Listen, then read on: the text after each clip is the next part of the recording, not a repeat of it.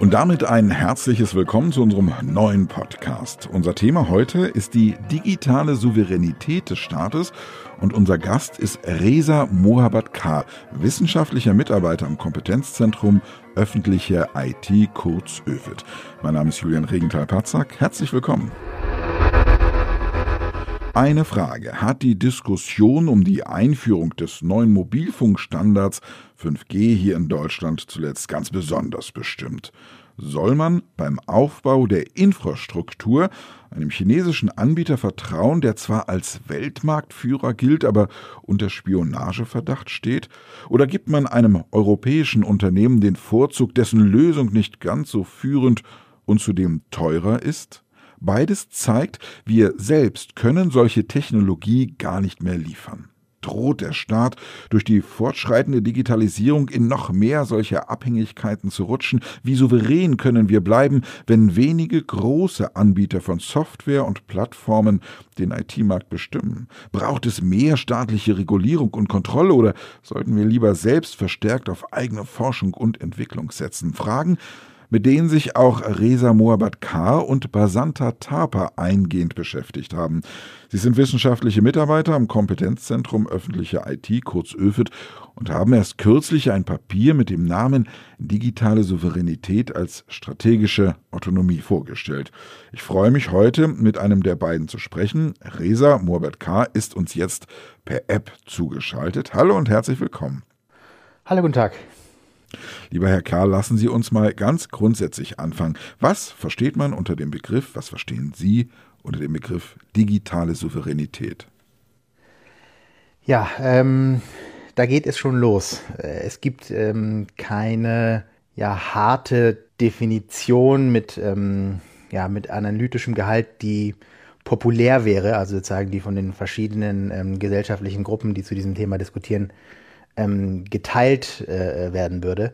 Das heißt, ja, im Umkehrschluss, äh, digitale Souveränität ist so etwas, so ein bisschen eine, zu einer Projektionsfläche geworden für ja ganz viele unterschiedliche äh, Befürchtungen, Wünsche, ähm, Annahmen im Zusammenhang mit der zunehmenden Digitalisierung unserer Welt, unserer Gesellschaft vielleicht einfach mal ein paar Aspekte, die zumindest immer wieder auftauchen im Reden über digitale Souveränität. Es gibt, man kann glaube ich sagen, die weithin geteilte ähm, Feststellung, dass digitale Technologien kritisch sind für ähm, das Funktionieren von Gesellschaft, von unserer Gesellschaft. Das heißt, wir sind angewiesen auf oder meinetwegen abhängig von digitalen Technologien nun ist es so, dass wir diese digitalen Dienste und Produkte, auf die wir ähm, angewiesen sind, häufig nicht oder nicht in ausreichendem Maß beherrschen, kontrollieren, gestalten können, beziehungsweise ihre Funktionsweise nicht richtig ähm, äh, vollständig überblicken und, und verstehen. Und hieraus folgen dann ganz verschiedene ähm, ja tatsächliche oder befürchtete äh, äh, wahrgenommene Gefahren, ähm, je nachdem, in welche der vielen Fachdebatten, die dazu laufen, äh, Sie schauen, geht es dann ja von der bedrohten Sicherheit unserer persönlichen Daten vor unerwünschtem Zugriff über äh, eine, sagen wir mal, eine abnehmende ähm, Wettbewerbsfähigkeit unserer ähm, Industrie bis hin zur Untergrabung deutscher, europäischer Wertvorstellungen und, und Normen, zum Beispiel mit Blick auf informationelle Selbstbestimmung oder ähm, welche Inhalte online zulässig sind und welche nicht zulässig sind. Ähm, das heißt, wenn Sie so wollen, so ähm, ja, verschiedene Facetten einer, einer äh, Sorge vor Kontrollverlust, ja, im Zuge der Digitalisierung, wenn man so möchte. Und in diesen doch verschiedenen parallel laufenden Fachdebatten zeichnet sich so eine mal mehr, mal weniger explizit doch dann eine rote Linie heraus, so ein Kernmotiv, nämlich digitale Souveränität als ähm, Abwehr von Fremdkontrolle im digitalen oder sagen andersherum gedreht, digitale Souveränität als Herstellung von eigener ähm, Kontrolle über digitale Prozesse und, äh, und Strukturen. Ähm, wir haben ähm, auch sozusagen ja, eine ein, ähm, Definition, einen Definitionsansatz, äh, sagen wir mal, ähm, wobei ich dazu sagen muss, dass ähm, unsere Arbeit zum Thema digitale Souveränität äh, explizit sozusagen das Thema aus der Perspektive Staat und Verwaltung ähm, betrachtet. Also zum Beispiel nicht die digitale Souveränität individueller Bürgerinnen und Bürger. Das ist natürlich auch eine äh, interessante Perspektive. Und bei uns geht es sozusagen um, um die staatliche digitale Souveränität und in unserem Definitionsansatz geht es bei digitaler Souveränität darum, zu verhindern, dass ähm, äh, digitale technologische Abhängigkeiten den Handlungsspielraum des Staates beim Verfolgen von eigenen Zielen und Prioritäten nicht beschränkt. Oder zumindest nicht so weit beschränkt, dass die Zielerreichung zum Beispiel gefährdet wäre. Das ist sozusagen unser Definitionsansatz. Da werden schon so einige, ähm, ich glaube, einige, ähm, sagen wir mal, Akzentuierungen sichtbar in unserer Herangehensweise an das ähm, Thema. Sie haben ja jetzt äh, nicht alleine an dem Werk gearbeitet, sondern mit Ihrem Kollegen Basanta Tapa zusammen. Sie haben es kurz erwähnt, es gibt verschiedene Fachdebatten zum Thema. Wir wollen etwas äh, genauer eintauchen. An wen richtet sich Ihre Arbeit konkret und wie unterscheidet sich der Ansatz von den anderen Ideen und Veröffentlichungen? Ja, also vielleicht äh, gehe ich nochmal einen Schritt zurück, um dann so ähm, unsere ähm, Grund Grundmotivation sozusagen bei der, bei der Bearbeitung dieses Themas mal vielleicht ein bisschen zu veranschaulichen. Ähm, es gibt in der Fachdebatte, in der öffentlichen politischen Debatte auch ähm, ähm, zum Thema digitale Souveränität so ein paar Aspekte, die ja in ihrem Zusammen in ihrem Zusammenkommen so, so ein bisschen äh, problematisch sind. Erstens, es gibt, ich hatte schon eben gerade angedeutet, es gibt viele verschiedene Lesarten und Konnotationen davon, was digitale Souveränität ist. Wenn Sie zehn Expertinnen und Experten in einen Raum sperren und äh, die zu diesem Thema diskutieren, dann können die wunderbar ähm, sich mehrere Stunden da, darüber äh, austauschen, ohne genau festzulegen, äh, sagen, was für ein Verständnis äh, den Aussagen ähm, zugrunde liegt. Also das kann dann ganz, ganz divers sein. Der zweite Aspekt, wir haben eine ganz stark politisierte Debatte, also da geht es auch ganz stark darum, um, um, um, um richtig, um, um, um die richtige und um die falsche äh, Art der Digitalisierung, also eine, die teilweise eine Debatte, die auch teilweise sehr dogmatisch ähm, geführt wird. Drittens vielleicht, es gibt eine Vielzahl an, an, an digitalpolitischen, technologiepolitischen Forderungen, die im Namen digitaler Souveränität hervorgebracht werden. Das ist kaum noch zu überblicken, was alles im Namen digitaler Souveränität äh, äh, sagen, gefordert wird. Das geht los über Forderungen nach einem, nach einem, das liegt jetzt schon ein paar Jahre her, aber nach einem europäischen Google, über eine europäische Cloud-Infrastruktur, die wir brauchen, bis zu ähm, einem äh, Schengen-Raum für Daten hin zu einem deutschen Ersatz für Arbeitsplatzsoftware, ähm, Microsoft Office bis hin zu diversen Regulierungen, die alle im Namen digitaler Souveränität gefordert werden. Und ähm, vielleicht der letzte Punkt, es gibt viele Annahmen und Vermutungen über das Ausmaß von, von, von digitalen Abhängigkeiten, aber es gibt kaum belastbare Daten. Also wir haben, wir wissen nicht so richtig genau, in Anführungsstrichen, wie schlimm es äh, ähm, äh, eigentlich ist. So, und diese Kombination aus ja, jeder versteht irgendwie was anderes darüber. Ähm, wir wissen nicht so richtig genau, wir haben keine belastbaren Daten, trotzdem werden wirklich äh, ja, fantastisch äh, klingende äh, Forderungen ähm, in den Raum gestellt. Diese Kombination von Faktoren ist so ein bisschen, ist problematisch, ja. Also das, das, das, äh, ähm, und äh, vor diesem Hintergrund ist sozusagen unser Anliegen, ähm, war es äh, mit, dem, mit dem White Paper, aber ist es immer noch in einer weiteren Bearbeitung des Themas, äh, zum Beispiel einen kleinen Beitrag zumindest dazu zu leisten, zu einer ähm, stärkeren, sagen wir mal, Differenzierung und auch Konkretisierung der Debatte. Vielleicht mal zwei hm, wichtige Aspekte, die unserer, die unserer Arbeit zugrunde liegen, die dieses Anliegen nach mehr Differenzierung und, und Konkretisierung vielleicht veranschaulichen können. Wir sagen zum Beispiel, dass ähm, ähm, digitale Souveränität ist ähm, kein Selbstzweck. Ja? Also sie, sie soll die reibungslose ähm, Erledigung staatlicher Aufgaben sicherstellen bzw. ermöglichen.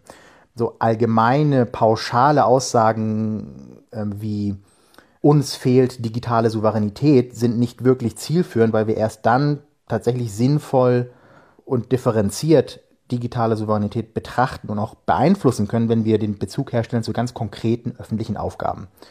Ein anderer Punkt, den wir versuchen deutlich zu machen, ist, digitale Abhängigkeiten sind nicht vollständig vermeidbar. Ja, also die, die digitale Welt ist ja durchzogen von Produkten und, und Diensten und Anwendungen, die alle in sagen wir mal, internationaler Arbeitsteilung äh, bereitgestellt werden. Ja? Das heißt, die Aufgabe ist es dann eher bewusst und planvoll oder meinetwegen auch strategisch mit Abhängigkeiten umzugehen. Das heißt, differenzierte Maßnahmen diesen Abhängigkeiten entgegenzusetzen, je nachdem, wie problematisch sie sind. Und die äh, Grundlage für, für, für, diese, für, für die strategische Herangehensweise ist eine, ähm, ja, eine, eine strukturierte, systematische Bewertung von Abhängigkeiten, wie sie sich denn tatsächlich darstellen. Und dafür machen wir in unserem Papier eben einen, ähm, ja, einen Vorschlag für ein, für, ein, für ein methodisches Vorgehen, wie man das, wie man das machen kann. Ja, also das sozusagen auch äh, eben mit dem, mit dem Wunsch oder mit dem Anliegen da, ähm, äh, mehr Konkretisierung und, und Differenzierung ähm, in diese Diskussion hineinbringen zu können. Wenn Sie von nicht vermeidbaren Abhängigkeiten sprechen, da kommt mir natürlich das Beispiel 5G-Einführung in Deutschland in den Sinn. Ja. Der neue Mobilfunkstandard, mhm. da zeigt es sich ja schon, dass man von ganz wenigen internationalen Akteuren abhängig ist. Wie groß ist die Gefahr, dass auch auf anderen Feldern, wie zum Beispiel in der öffentlichen Daseinsvorsorge, solche Abhängigkeiten entstehen? Mhm. Ähm, ja, also ich, man muss aufpassen, dass man da nicht verschiedene Sachen vermischt. Also sagen, dass das eine, die, ähm, die, ähm, also in dem Fall Mobilfunkstandard 5G, ähm, ist eine Technologie. Die Daseinsvorsorge wiederum ist eine Aufgabe, ist eine staatliche Aufgabe, ja, die mit Technologieeinsatz ähm, realisiert werden kann. Ähm, das sollte man nicht in einen, äh, in, in einen Topf werfen. Lassen Sie uns das mal von, tatsächlich von den Aufgaben her, her denken. Also wenn wir uns wenn wir uns den Bereich der Daseinsvorsorge anschauen, werden wir wahrscheinlich feststellen, dass es etliche öffentliche Leistungen gibt, die auf digitale Produkte und äh, digitale Dienste ähm, setzen, die wiederum international bezogen werden müssen. Also deren Entwicklung und deren Produktion und deren Betrieb wir nicht wirklich kontrollieren. Also man könnte sagen, da, da gibt es Abhängigkeiten. Diese Abhängigkeiten müssen aber nicht sozusagen per se eine eine Gefahr darstellen und per se problematisch sein. Also da muss man genau hinschauen, das ist genau sagen, dass das unser, unser, unser Kernanliegen. Also um sagen wir mal, um welche Leistungen und um welche ähm, öffentlichen Angebote geht es denn? Also reden wir zum Beispiel über eine Website, die ähm, Öffnungszeiten von Behörden zur Verfügung stellt, oder reden wir über eine App, die Infektionsrückverfolgung ermöglichen soll? Wie relevant sind die, sind die Aufgaben ähm, wie stark wirken sich wiederum digitale Abhängigkeiten ähm, auf den staatlichen Handlungsspielraum, ja, auf, die, auf die Aufgabenerfüllung aus? Welche konkreten Risiken sind denn mit der technologischen Abhängigkeit verbunden? Wie wahrscheinlich ist es, dass da überhaupt ein Schaden entsteht und wie hoch könnte der Schaden sein? Also nochmal sagen, der Hinweis, möglichst differenziert hinzuschauen, nicht jede ähm, digitale Abhängigkeit gleich ähm, als Gefahr und als, als problematisch einzustufen. Nun gibt es ja die Möglichkeit in der Abwägung, dass äh, der Staat die Zügel in die Hand nimmt und auf seine Autonomie, also Kontrolle pocht. Besteht da nicht wiederum auch die Gefahr, dass man sich zu sehr nach außen abschottet? Ja, das ist, das ist wenn, wenn, wenn Sie so möchten, so ein bisschen der Elefant im Raum eigentlich. Äh, oder ja, äh, also es gibt, ähm, oder anders gesagt, es gibt ein, ähm, es gibt schon ein ganz deutliches, klares Spannungsverhältnis zwischen Digitalisierung oder digitaler Vernetzung, die ja auch die Grundlage ist für ja, ökonomische Vernetzung und gesellschaftliche Vernetzung und, und alles das, was wir mit, mit Globalisierung meinetwegen bezeichnen wollen, auf der einen Seite, also ein Spannungsverhältnis zwischen digitaler Vernetzung und ja dem Kernmotiv von digitaler Souveränität, nämlich hatte schon gesagt, Herstellung von, von Kontrollierbarkeit und Steuerbarkeit genau dieser Vernetzungsprozesse.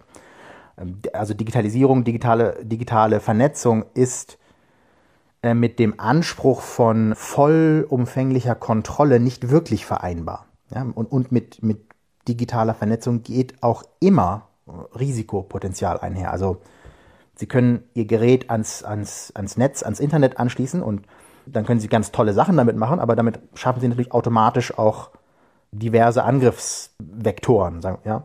So, das ist vor dem Hintergrund ist es also sehr leicht vorstellbar, dass sozusagen der, der, ähm, dass der Wunsch nach Kontrollierbarkeit über das Digitale ähm, ja, überschießt, sagen wir mal, in Abschottung durch ähm, Entkoppelung und auch durch, durch äh, ja, Renationalisierung, sagen wir mal, des Digitalen, also das Gegenteil von, von Vernetzung, die wir in verschiedenen Teilen der Welt auch schon sehen, ja, also wo ja, der ungestörte globale Datenverkehr eingeschränkt wird, wo, wo, äh, wo auch über Gesetze ähm, ja, verschiedene Formen der Datenlokalisierung durchgesetzt werden, wo, der, wo auch der freie, der freie Zugriff auf Inhalte eingeschränkt wird, wo die, wo die freie Verfügbarkeit und Nutzung von, von ausländischen Produkten und Diensten eingeschränkt wird. Alles mit Verweis auf digitale äh, Souveränität.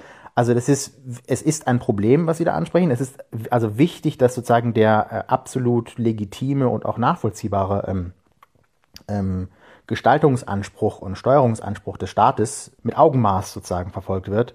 Dass es also sowas wie mh, zum Beispiel wie Folgenabschätzungen gibt für Maßnahmen, die digitale Souveränität äh, ermöglichen sollen. Also dass man zum Beispiel die verschiedenen Arten von Kosten und auch Nebenwirkungen von Maßnahmen, die digitale Souveränität herstellen sollen, mal tatsächlich identifiziert, bewertet, in, in Erwägung zieht. Ja. Wollen wir mal direkt auf Deutschland blicken. Hier werden digitale Projekte des Staates in der Öffentlichkeit oft als teuer, langwierig oder unausgegoren wahrgenommen. Man denke in der Vergangenheit zum Beispiel an die Einführung der Deutschland-Mail oder der elektronischen Gesundheitskarte. Beispiele, in denen, ich sag mal, zu viel Staat nach hinten losgehen kann. Ähm, klar, also bei, bei, der, bei der Umsetzung von ähm, Großprojekten glänzt der Staat nicht wirklich. Ja, das kann man, glaube ich, so, ähm, muss man so feststellen. Aber, also, aber was schließen wir daraus? Also was ist jetzt die, die Konsequenz aus dieser ja, Erkenntnis? Es ist nun mal so, dass es bestimmte ähm, öffentliche Leistungen, digitale Anwendungen gibt und geben wird, auch in Zukunft, wo die Bereitstellung ja größtmögliche staatliche Kontrolle erfordert, die nur möglich ist, wenn die öffentliche Hand eben auch die Erstellung äh, ähm, gewährleistet und verantwortet. Da kann man ja dann nicht sagen, okay, das macht der Staat nicht, weil Staat kann kein, weiß ich nicht, Projektmanagement oder ja, also die Antwort wäre hier dann eher mal gucken, dass man einen anderen methodischen Zugang findet zur Umsetzung von, von großen IT-Projekten, aber das ist eine, eine andere Baustelle. Äh, die, äh, aber ihre, ihre Frage ist ähm, insofern auch interessant, weil sie nochmal in eine andere Richtung zeigt, nämlich auf eine auf einige so pauschale ähm, ja, Annahmen, die vielen Debatten um digitale Souveränität äh, zugrunde liegen nicht weiter hinterfragt werden und aber in ihrer Pauschalität einfach problematisch sind. Also dazu gehört die Annahme, für staatliche digitale Souveränität bräuchte es ähm, ähm, den großen Wurf, ja, also im Sinne von groß ähm, angelegten technologiepolitischen, industriepolitischen Maßnahmen sozusagen als Befreiungsschlag, ja. Ähm, sei es nun eben das europäische Google oder wie Sie, wie Sie sagten, die, die Deutschland-Mail oder, oder meinetwegen auch die europäische Cloud. Natürlich kann es solche großen IT-Projekte geben, die, sagen wir mal, eine, eine, eine Breitenwirkung entfalten, die strategisch erforderlich ist, um bestimmte Probleme, die sich aus digitalen Abhängigkeiten ergeben, adressieren zu können. Das, das mag sein. Es muss aber in einem ersten Schritt ja eigentlich darum gehen, also sagen so nach den, nach den Low-Hanging Fruits, äh, um das eine Formel zu bringen, auch nach den low-hanging fruits zu suchen, also sozusagen diejenigen Stellschrauben erstmal zu identifizieren, die ähm, die effizienteste ähm, Gestaltungsoption bieten, um ein ganz konkretes äh, Steuerungsziel zu erreichen. Also wenn, sagen wir mal, wenn die, also wenn das Betreiben einer Instanz, einer konkreten Instanz eines, einer Technologie, eines digitalen Dienstes genug digitale Souveränität gewährleistet, muss man den Dienst an sich nicht neu entwickeln. Also nur um, um das, um das ähm, äh, Prinzip zu veranschaulichen. Eine weitere sehr verbreitete Annahme ist, ähm, eine Technologie selbst zu erstellen, führt automatisch zu digitaler Souveränität. Also führt automatisch dazu, dass äh, bestimmte Probleme, die sich aus technologischen Abhängigkeiten ergeben, tatsächlich effektiv adressiert werden können. Dem ist nicht zwingendermaßen so. Also der ähm, Einkauf äh, einer Leistung, eines digitalen Dienstes am Markt, meinetwegen auch am, am, am, am internationalen, globalen Markt, kann mit, sagen wir mal, einer entsprechend strenger und auch durchsetzbarer Regulierung kombiniert, die ähm, die Steuerbarkeit, die Kontrolle oder digitale Souveränität vielleicht viel besser, viel wirksamer ermöglichen als die, Eigen, äh, die staatliche Eigenerstellung durch eine Behörde, durch eine Entität, die unter ganz schwachen Vorgaben äh, äh, operiert. Ja. Genauso wenig führt die Verarbeitung von Daten auf deutschen Servern oder in, in, in deutschen Rechenzentren ähm, automatisch zu mehr Zugriffsschutz und Angriffsschutz zum Beispiel vor fremden Nachrichtendiensten. Also das heißt, es geht darum, sozusagen das richtige Mischungsverhältnis ähm, zu finden und das richtige Zusammenspiel zu finden zwischen Staat und meinetwegen Eigenerstellung auf der einen Seite und Rahmenbedingungen gestalten und machen lassen auf der anderen Seite durch eben Regulierung zum Beispiel. Ja. Anstatt auf die fortschreitende Digitalisierung nur zu reagieren, braucht es da nicht vielmehr so etwas wie eine übergeordnete Strategie in Sachen digitale Souveränität, gerade mit Blick in die Zukunft? Ja, das ist ein wichtiger Punkt. Also wir sehen auf verschiedenen politischen ähm, Ebenen eine, ja, eine Vielzahl an, an, an einzelnen Maßnahmen und Regulierungen, die auf digitale Souveränität einzahlen sollen. Ich hatte ja schon einiges aufgezählt, also von, von Cloud-Infrastruktur über das, das deutsche äh, Office-Paket bis zu ähm, ja, einer eigenen Mikrochip-Industrie aus dem Boden stampfen und eben auch diverse Regulierungen, Gesetze und Verordnungen. Also sozusagen viele isolierte, ja, in Teilen auch disparate Einzelmaßnahmen und die die, die Schwierigkeit und eben äh, halt auch der Schlüssel zum Erfolg ist es, diese Einzelmaßnahmen zu koordinieren und Maßnahmen auch integriert äh, zu denken und zueinander in Beziehung zu setzen. Wenn wir sagen, ähm, Digitalisierung ist ein Querschnittsphänomen, dann heißt es einmal, sie wirkt in alle gesellschaftliche Bereiche hinein, aber es heißt auch, ähm, zu ihrer Gestaltung braucht es eben eine politikfeldübergreifende Strategie, also die Stellschrauben liegen in verschiedenen Politikfeldern von, von der Forschungspolitik und Industriepolitik über, über Wettbewerbspolitik, Beschaffungspolitik und Außenpolitik. Also jetzt gilt es aber sozusagen, dass das, ähm, das Drehen an diesen Stellschrauben, die in den verschiedenen Politikfeldern liegen, ähm, beim Drehen sozusagen abgestimmt vorzugehen. Dieser Punkt des koordinierten, des koordinierten strategischen Vorgehens hat noch eine weitere Dimension. Also sie betrifft nicht nur die inhaltlichen Politikfelder, sondern auch die Politikebenen. Ja, also auch hier braucht es abgestimmtes strategisches Vorgehen. Ähm, für Deutschland sind zum Beispiel viele der hm, Gestaltungsziele digitaler Souveränität nur oder deutlich einfacher, ähm, vielleicht auch nur, ich weiß es nicht, äh, äh, europäisch zu erreichen. Ja, also sozusagen, digitale Souveränität hat eine, hat eine klare internationale Dimension. Das heißt, dass ein Vorgehen in der EU und mit der EU ratsam wäre, ergibt sich also nicht nur aus der Tatsache, dass die EU eben politisch ja der natürliche, die natürliche strategische Partnerin ist für Deutschland, sondern auch und vor allem, weil der europäische Hebel viel mehr Wumms, äh, Wirkungen entfaltet, Wumms entfalten kann, ja, also ressourcentechnisch, ökonomisch, politisch, also was, was Forschungslandschaft angeht, Industrielandschaft, was den Binnenmarkt angeht, aber vor allem auch was die Verhandlungsmacht angeht gegenüber den großen ähm, Playern der, der Digitalisierung. Also einzelne Staaten, seien sie, auch, seien sie auch noch so große Staaten wie die Bundesrepublik Deutschland, ähm, stehen alleine auf verlorenem Posten, was das Thema digitale Souveränität angeht. Das muss man einfach mal anerkennen. Und ich glaube, der Groschen ist äh, an, in verschiedenen ähm, Hauptstädten, in europäischen Hauptstädten auch schon gefallen. Wir hatten das ja schon als Negativbeispiel, kann man sich zum Beispiel 5G äh, anschauen. Das hatten Sie ja vorhin schon angesprochen. Also da gab es irgendwann mal den Wunsch, EU-weit schnellen Datenfunk, schnellen mobilen Datenfunk zu ermöglichen, ähm, auch als Grundlage für eine wettbewerbsfähige europäische Wirtschaft und Industrie. Ähm, die Frequenzen dazu hat man gerade noch europäisch äh, koordiniert bekommen und danach gab es dann 28 verschiedene nationale Vergabeverfahren, 28 verschiedene Sicherheitsdebatten, obwohl die Souveränitätsherausforderungen natürlich EU-weit vergleichbar sind. Ja, also ja, ein koordiniertes, verschiedene Ebenen und Felder, sagen wir mal, übergreifendes strategisches Vorgehen und vielleicht sogar auch in Teilen zentralisiert geplantes Vorgehen ist eine Riesenherausforderung, ähm, aber eben auch der Schlüssel, um tatsächlich digitale Souveränität gestalten und beeinflussen zu können. Wer sich in das Thema digitale Souveränität einlesen will, findet auf der Seite des ÖFIT unter www.öffentliche-it.de und dort unter Publikationen die besprochene Arbeit von Reza Moabad K. und Basanta Tapa.